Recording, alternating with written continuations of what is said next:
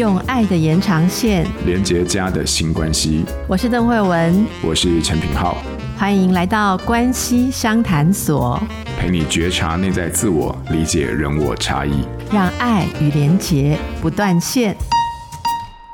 嗨，各位听众朋友，大家好，我是品皓。啊，欢迎又来到我们关系相谈所的时间啊。不知道大家暑假期间过得好不好哦？呃，因为说到暑假，就是说，如果呃听友们你现在是家里有青少年的大人的话，那我想普遍应该都不是太好了哈。因为说到这个跟青少年的相处啊，我们这大概十集都说不完，所以今天刚好是一个非常好的时机，就是你看。就是正值这个暑假，这个炎炎夏日，然后长夏漫漫，这种火气最容易大的时候呢，我们来聊聊亲子关系，就是正好可以寻求这个消暑解热的一些良方跟方向了哈。那今在今天这一集当中啊，啊，我非常开心啊，我们这一集的单元啊，今天为大家请到一个其实我自己非常欣赏，而且又心仪非常久的特别来宾。但过去和这个家中孩子在青春期当中的互动或教养的心得，还有观点。在他的粉丝页当中，又不断的受到非常广大的读者的共鸣，包含我在内。好，那我追踪他的脸书已经有好长的一段时间了呢。那常常就是能够在其中得到非常多的观点跟抚慰或者是支持哦。所以，我们今天的关系相谈所非常开心，我们邀请到的这位来宾呢，他是这个已经出过三本书，分别是《做孩子需要的妈妈就好》和《自己相爱不相爱》。好，我们相伴不相伴。目前任教于国立台北教育大学幼儿教育系，同时更享有国民妈妈美誉的郭叶珍教授，欢迎老师。老师好，嗨，大家好，嗨，你好，平浩好，我是郭叶珍，是非常感谢老师今天啊，我特别来到我们的这个关系相谈所啊，那我也非常开心能够邀请到老师。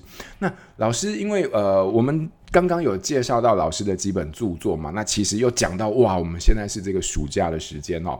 那老师，我知道其实老师的孩子们现在都已经啊、步入职场了，也曾经经历过了这个青春期的阶段嘛。那为什么跟老师来聊青春期？是因为我自己身份刚好现在就是进入青春期家长的阶段哈。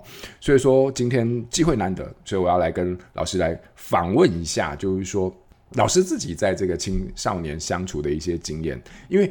老师自己呃，今年在年初的时候出了一本书，叫做《做孩子需要的妈妈就好》。哎，我想要先请教老师，也是帮读者们问问哦。就老师你在书封的时候很有趣，你提到了三个字，叫做“听爱育”的概念哦。对，这个“听”就是倾听的“听”到爱情的“爱”，“育”这个驾驭的“育”。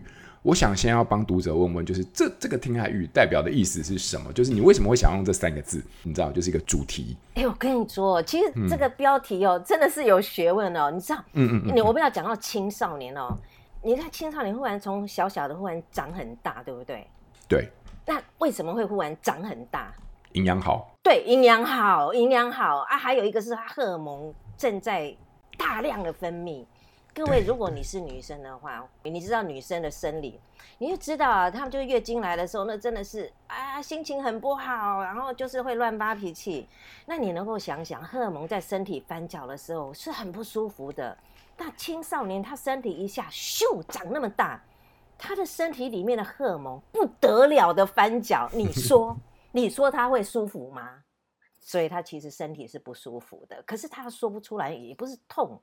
我记得我儿子在青少年期的时候，还好是因为我们从小都有比较允许觉察，所以他比较有字可以说。他说：“妈妈，我肚子有一股一一把火，好像轰轰轰轰。”他说：“我好想生气，好想生气，可是我又知道没有事情要生气，所以我怎么了？”我说：“哦，妈妈听起来比较像是。”你的荷尔蒙正在翻搅，有点像我们女生月经来之前心情会不好。因为我了解，就是我儿子跟我讲的时候，我听嘛，然后听了之后呢，就知道他怎么了，然后我提供他另外一个观点，说：哦，你现在其实没有问题，你现在只是很自然的现象，不是你脾气不好，是因为你现在火正在烧，所以你要听，你才知道怎么样给他一个他会安心的答案。所以这就是为什么听很重要。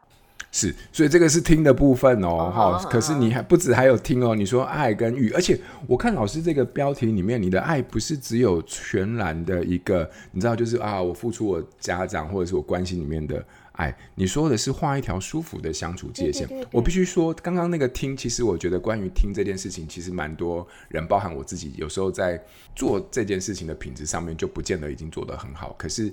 听得懂，愿意听这件事情，的确是所有关系跟沟通里面很重要。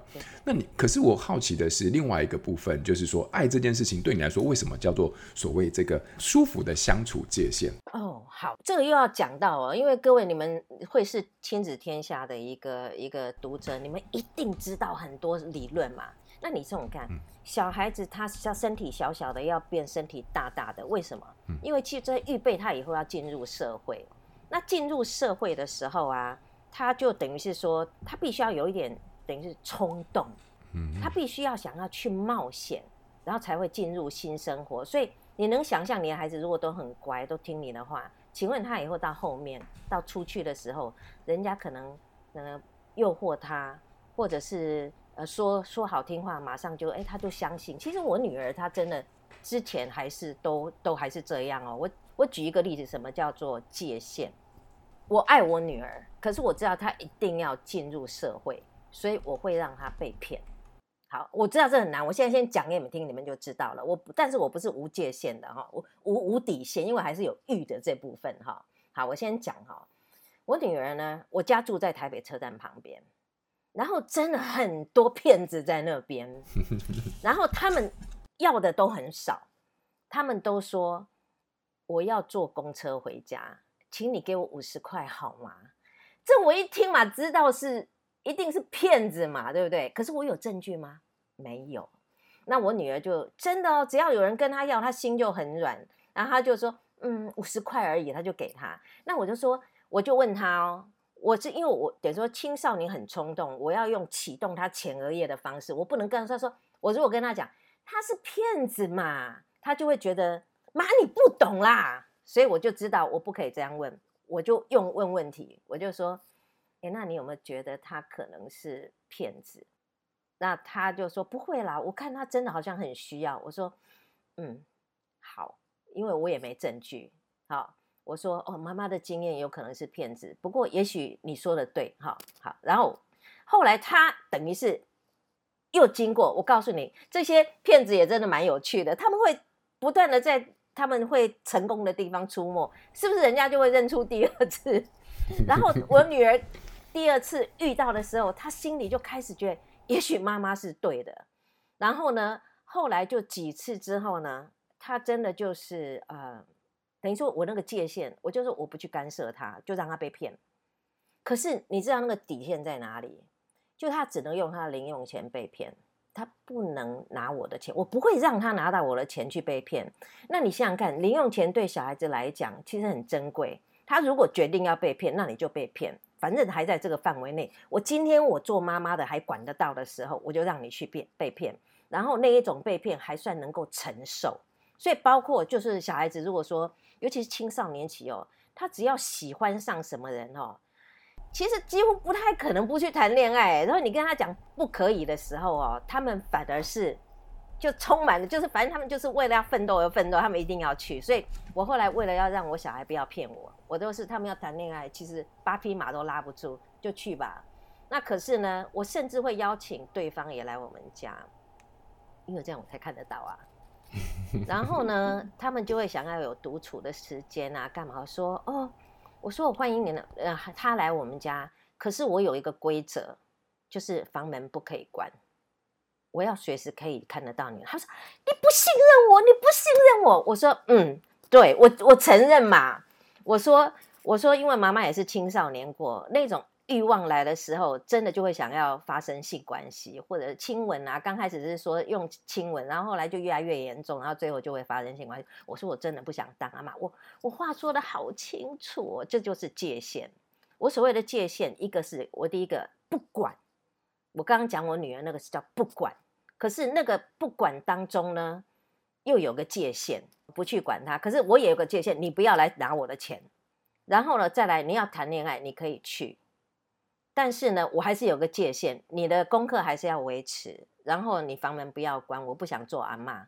所以这个界限呢，就是因为爱而产生的界限。可这个界限不是只有，就是说那个界限不是我们一般想象的，好像 那样的界限，就是，而是基于爱而画下的界限这样子。我必须要让你去学习，我要让你受苦，我不能，我不能阻挡你受苦。那我也要阻挡你让我受苦，就是我不要当阿妈，所以这就是我所谓的爱，爱但是有界限，对对对，对对，我我蛮喜，我很喜欢老师刚刚的那个解释哦，就是说，我觉得这里面有几个层次，我我想要跟听众朋友来做一个我自己的理解的一个整理，就是说，其实我觉得老师对孩子的教育。呃，其实有很大一部分不只是在知识上的，你其实很看重在经验当中真正的一种。我们人生当中有非常多的见识，一种来自于知识的，可是另外一种更重要是来自于经验的。可是经验这种东西，唯有你自己亲身下去参与之后，其实你才有办法真正累积，而那个东西才会是你的，不然都是别人说的空话。对对对。可是这要累积这个东西，基本上它就一定会有成本或者是潜在的风险。哦，可是对于对这这个字，成本哈，嗯嗯嗯，对。可是就就是老师刚刚讲的这些内容的，我我自己的理解。所以说，既然要付出，可是孩子的成本基本上他们是没办法控制的。所以说，你会帮他做一个控制，就是有限度的经验是很重要的。所以说，对我来说，爱这件事情是我希望你可以累积，但我同时也给你。呃，尝试，但是我也必须在这个关系上面有我自己的底线，所以这些都是构成了你这个界限这件事情的意涵。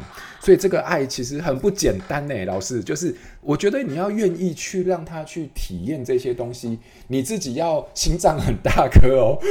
那我觉得你更厉害耶，你不止你不止你不止讲了那个，就是说我那时候是我其实我想的是你你不你不能妨碍我。嗯我也不要妨碍你，等于是说这是界限。可是你讲了一个更漂亮、更更就是说，其实我就是愿意付出成本。我觉得成本的观念就是我我们不能就是做生意一样嘛，你要投资啊，有有成有败啊。可是如果没有没有付出成本，你就想要赢，没那种事。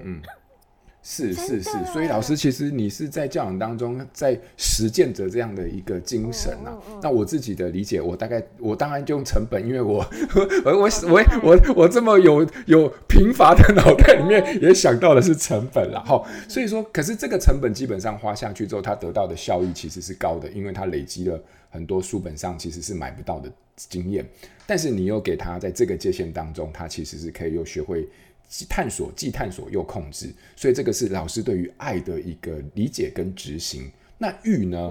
我我觉得老师这个育其实写的非常有趣，就是不教而教哈，然后像黑帮老大般的亲子相处。对，这个我看了这个文章，我大概可以体会。不过老师你自己的你是怎么样子的沉淀出这样的一个呃教养当中关于育这件事情的一个精神或者是实践？对。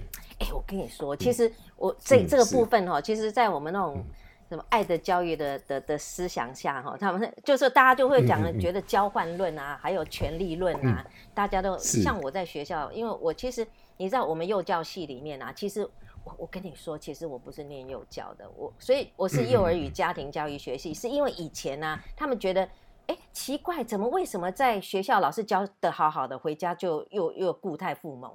所以，所以他们就说，就是学校教再怎么好，家里一定也要弄好，否则没用。所以才就是说，所有、所有、所有的以前的幼教系，后来就几乎都又加了一个家家庭的部分。我就是负责家庭的，什么家庭沟通啊，什么那些那些的哈。那所以呢，我自己就在看，就是说，哎，我在呃怎么样驾驭小孩的时候，就要讲很多的理论。那那驾驭小孩就后来发现呢、啊。其实小每个人都不想被人家管嘛，好、那我会被管，其实只有一个原因，就是说你有我要的东西。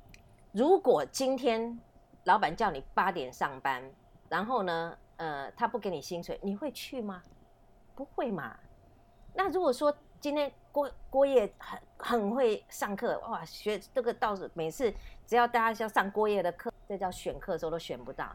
可是我如果都不点名八点的课，你会来吗？不会嘛。嗯。所以一定是有你要的东西，而那个东西呢，要够强烈。那所以呢，我后来发现亲子之间少不了权力，你有他要的东西，他有你要的东西，所以其实这是一种恐怖平衡。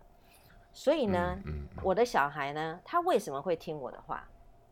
其实从小时候，他就很喜欢妈妈的温柔，跟妈妈在一起很舒服。看到妈妈不开心，他也心里就揪着，就难受。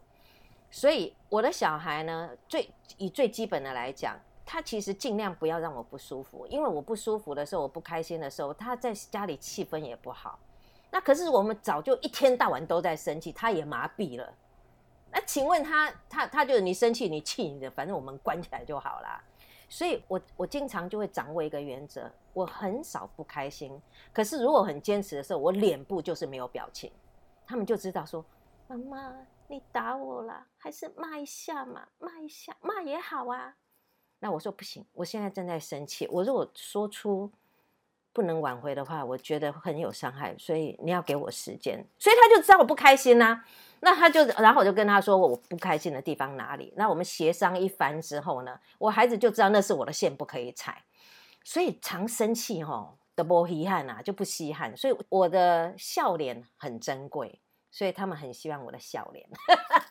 所以这个就是、哦、完全认啊，对啊，对不对？所以你看那个黑帮老大啥事都不用干，他只要脸这样一横下来，像不像那个小弟们吓得屁滚尿流？就是我对，这是黑帮老大。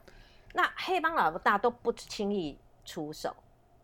那黑帮老大呢，都说：“好，这块给你去处理。”那我给你处理的时候呢，我就看你处理的怎么样。不行，我就收回来。所以我的小孩其实我给他们最大的自由，但是因为有界限。好，他说：“妈妈，嗯、你让我自己读，你就不要管我，你就不要管我。”我说：“好，可以啊。”那我们一起来看看，就是不管之后呢，呃，如果你觉得做得很好的话，那当然这个自由就属于你的了。这一块，这一块土地都你，这块领土都是你的了。就后来呢，第一次他就会失败嘛，然后我就会问他，我说：“哎，看起来好像，呃，我不管之后状况就不好了嘛？那你觉得应该要怎么办？”那他就说。你再给我一次机会，你再给我一次机会。然后我说好，再给一次，事不过三嘛。那可是你会看到他一次一次有一次一次的进步，然后你第三次你就可以跟他，就像一个老大，有点像，其实老板也是这样啊，就跟他讲说，其实我看到你真的是有进步，可是目前我看起来你大概可以做到怎样的程度？那我需要介入多少？那你觉得怎么样？因为有证据，有事实。而且这个是我们的共识，那他其实这个真的是我如果完全没给机会哦，没给他犯错，对，成本没有给他成本的时候，就是一次的段考啊，两次的段考，他不会甘愿的，他都说你不相信他，你一定要牺牲两次，然后呢，让他去努力，用自己的力量。我自己的女儿虽然是念台大毕业的，可是她有跟我说，她一生最成功的哈，就是听老师的话，听妈妈的话。可是后来很不幸的，一离开大学之后，没有人的话可以听了。他忽然要用自己的力量，可是他自我自己控制自己，自己给自己定目标的那个渴望的那部分啊，没有哎、因为顺服习惯了，所以这个就说我我这这真是代价哦，就是我女儿很乖，一辈子都没有让我操心，付出的代价就是。当没人管他的时候，他会寻求一个人来管他，然后就是我们说的，我就，但我现在我女儿的男朋友很棒啦，我只是要说，这样的人很容易被一个很凶的男人拐走，对，所以我后来我就我我其实我就觉得说，我们要付出代价，我们要让我们的小孩啊，就是说让他一次一次的试，那试个几次，让他知道他能耐在哪里，这个才会凸显他知道说。哦，借着试，他才知道哦，原来我的克制的能力没有那么好，那我需要一些帮助，他才会心甘情愿啊。嗯，所以这个就是欲，所以那个欲呢，也就是说，我是还是基于呢，就像黑帮老大一样，我让你试试看，然后呢，证让证据来告诉你说你的能耐到哪里，这样子。嗯，所以平浩不晓得觉得这个育有道理吗？非常非常清楚，非常清楚。嗯、那我刚刚其实老师你在讲的时候，我就。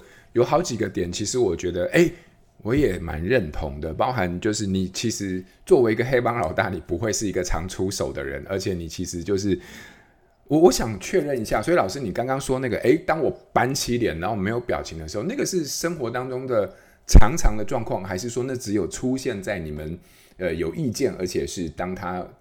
逾越了你的底线的时候，我举一个例子，你知道，他书了书里不知道有没有写、啊？哎、嗯嗯嗯，我问，我这是是是，就是啊，有一阵子我儿子跟一群，就是因为我儿子那时候刚开始做音乐嘛，刚做音乐，那因为做音乐的人他们都比较率性嘛，干你你你啊什么，或者是就是会就是 对，就就说这样，操你妈的，类似这样，就讲话就很不客气，或或者他们就是很直爽，才能够做出没有才。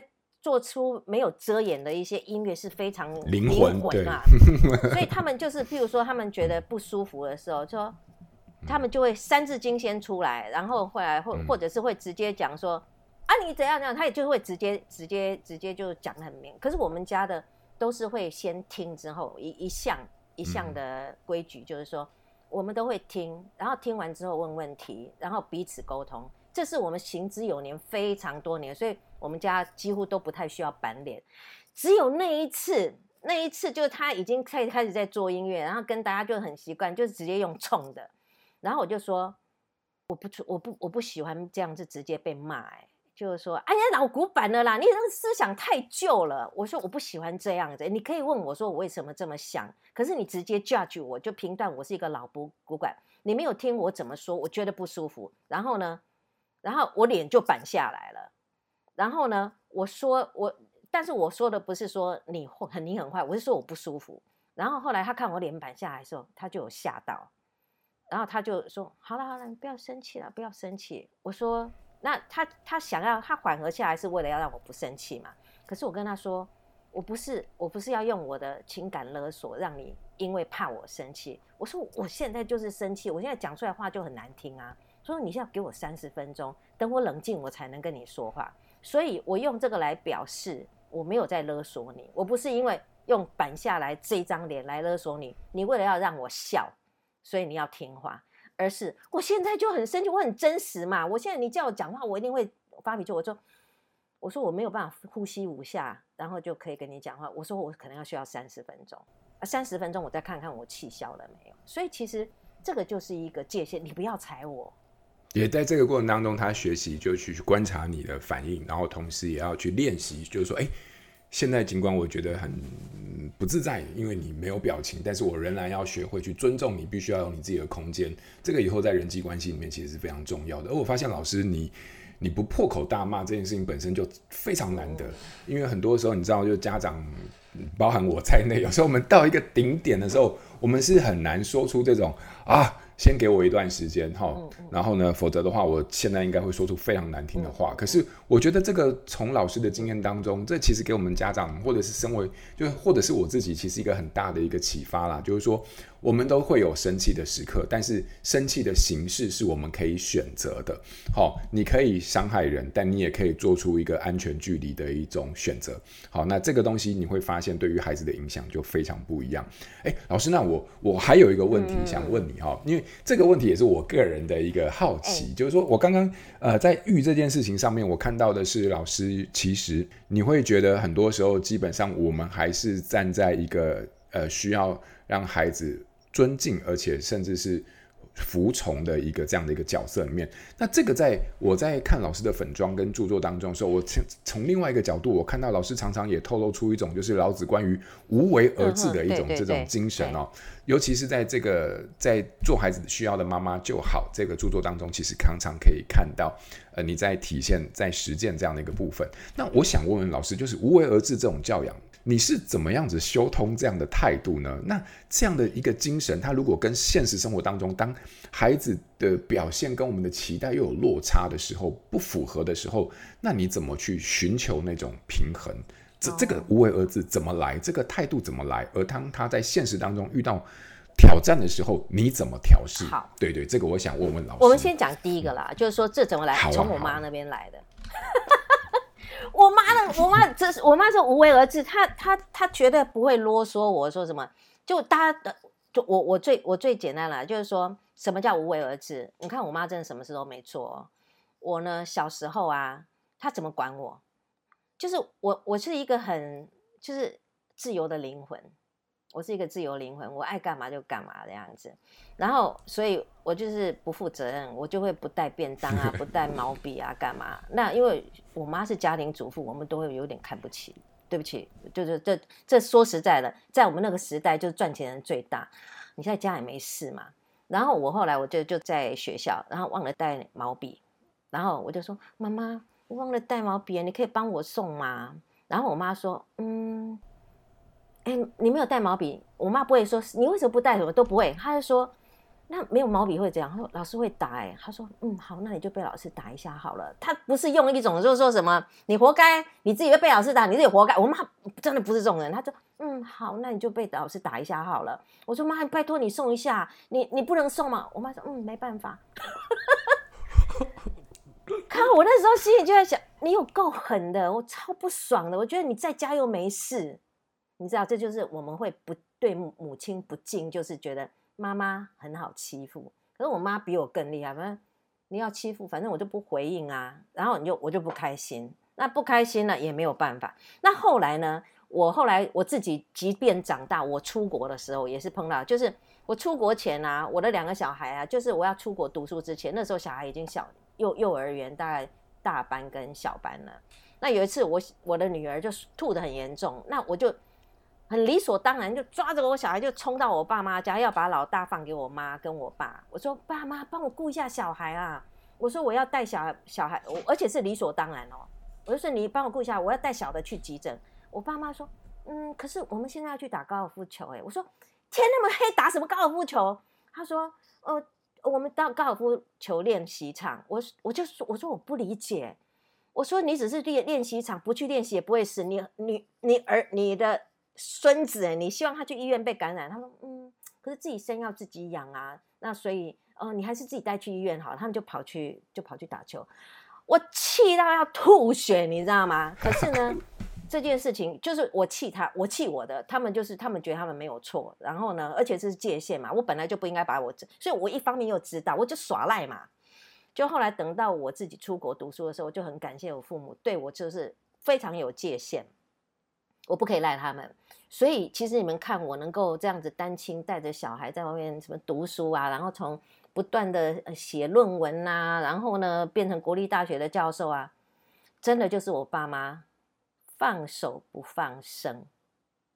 因为后来我回来台湾的时候只剩二十万，我要养两个小孩，那时候我已经离婚了。那时候我真的是一穷二白，已经快要死掉了，就是快要溺死的时候，我爸爸帮我买车，然后就是等于是说，这个时候他才出手，像不像黑帮老大？我觉得我爸爸真的超像黑帮老大，对，关键说时刻才出手。所以我后来我对我小孩也是这样，我小孩呢，他不就不不再读，不再不不读大学了，然后我也对他做同样的事。这个后话了，其实那个真的有一个很长的历程，我应该讲。我儿子最后终于成功了，他的音乐，他他说他要做音乐家，他也真的台北时装周的音乐，看走秀音乐一放下去，模特儿这样走出来，我儿子的音乐，我觉得眼泪都快掉下来了，我就说哇，我儿子真的成功了。然后跟他说，你半年后要搬出去，我儿子也跟我很生气，他说妈妈，你在处罚我的成功吗？我说不是，是我这个做妈妈答应嫁，我必须要让你不能不能。靠依靠我，你要自己真的养活自己，那就包括搬出去，自己赚自己的房租，而不是住在我家。他也是跟我生气了很久，然后到现在他已经三十岁，他就说：“如果不是我妈妈当初把我赶出去，我今天不会这么有现实感。”所以这个就是我说的，就是说我们不骂人，但是我们会用，就是说不教。我没有教他啊，我没有教他你要独立自主啊，我也没教他什么要好好带毛笔啊，我妈也没教我要带毛笔啊，他让后果来教我，所以这叫不教，要后果来教不就是不教吗？我没有在教啊，所以平浩你觉得能够理解我我的我我我说的不教的那个？完全可以，完全可以，对对对对对，对，也就是老师你的无为其实就建立了孩子的有为啦，而在这个有为当中，其实两个东西，第一个就是你事后。你就是你为自己负责，但同时你也必须要预先考虑到，有可能你是没有资源，或者是事情的后果，所以就是事后承担，然后事前准备。那这个东西其实就是一个心态上很重要的一种态度。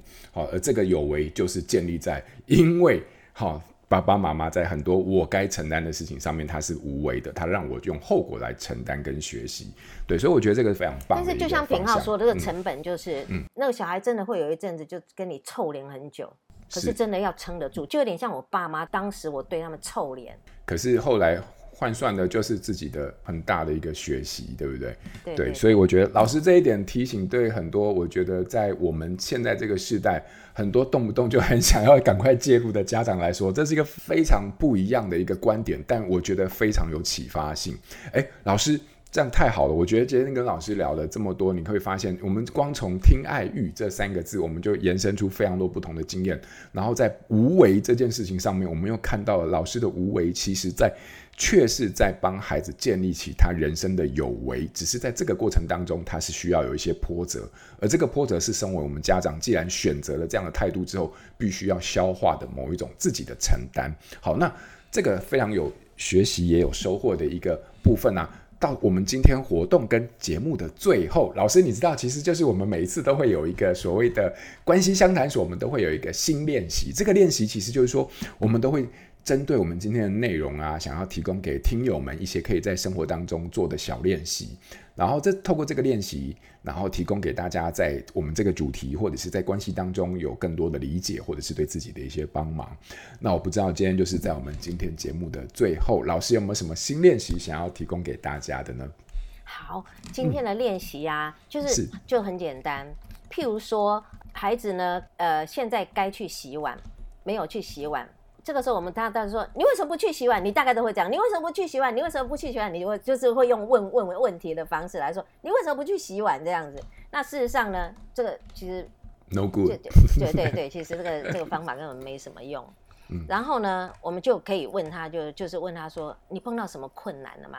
就是你碰到什么困难？”然后呢，就是听，就是听爱育里面第一个听，你碰到什么困难了？为什么没有洗碗？然后呢？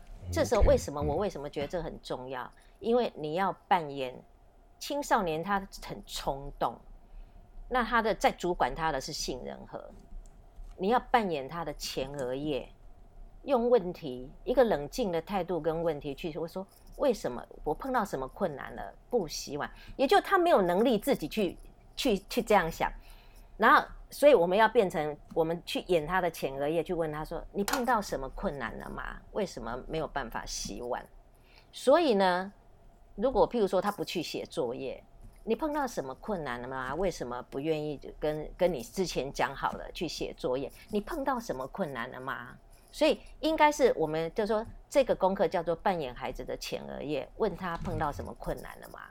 是 OK，非常好，我很喜欢这个。练习，因为我发现不只是在扮演前额叶，而是我们其实当呃用老师这样的态度在面对孩子比较一些对立的或者是不合作的行为的时候，当我们用你遇到什么困难这个问题作为开头的时候，它不仅是开启一个对话的可能，它其实也这样让孩子把让我们的观点从甚至是孩子自己本身的状态，从原本对立或者是不合作的行为。开始延伸，或者是变成一种对于自我的探索跟反思的时候，我觉得这个反而能够促进孩子更多的理解跟沟通的机会。好，所以我们不妨就从老师。这个活动之后，我们就不妨从老师今天啊、给我们的这个练习开始，从听这件事情。而听的这个前提是你必须要先抛出一个问题，而这个问题是在面对孩子的不合作或对立的时候，我们从你遇到什么困难这件事情来着手，或许我们就可以展开一个不一样的理解跟对话的机会。好，那今天非常感谢老师来我们的线上来跟大家一起交流。那非常多非常多老师分享的在教养当中的。一些经验还有心得啊，在老师的著作《做孩子需要的妈妈就好》这本书当中，我相信能够找到更多的启发跟更多的学习。那我们今天最后再一次感谢老师，谢谢老师来到我们的现场，谢谢老师，谢谢谢谢，好，谢谢，拜拜，拜拜。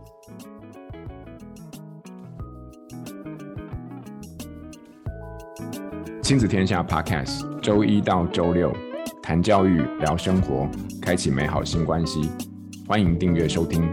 Apple Podcast 和 Spotify，请给我们五星赞一下。也欢迎在许愿池留言回馈，告诉我们希望在关系相谈所所听到的主题。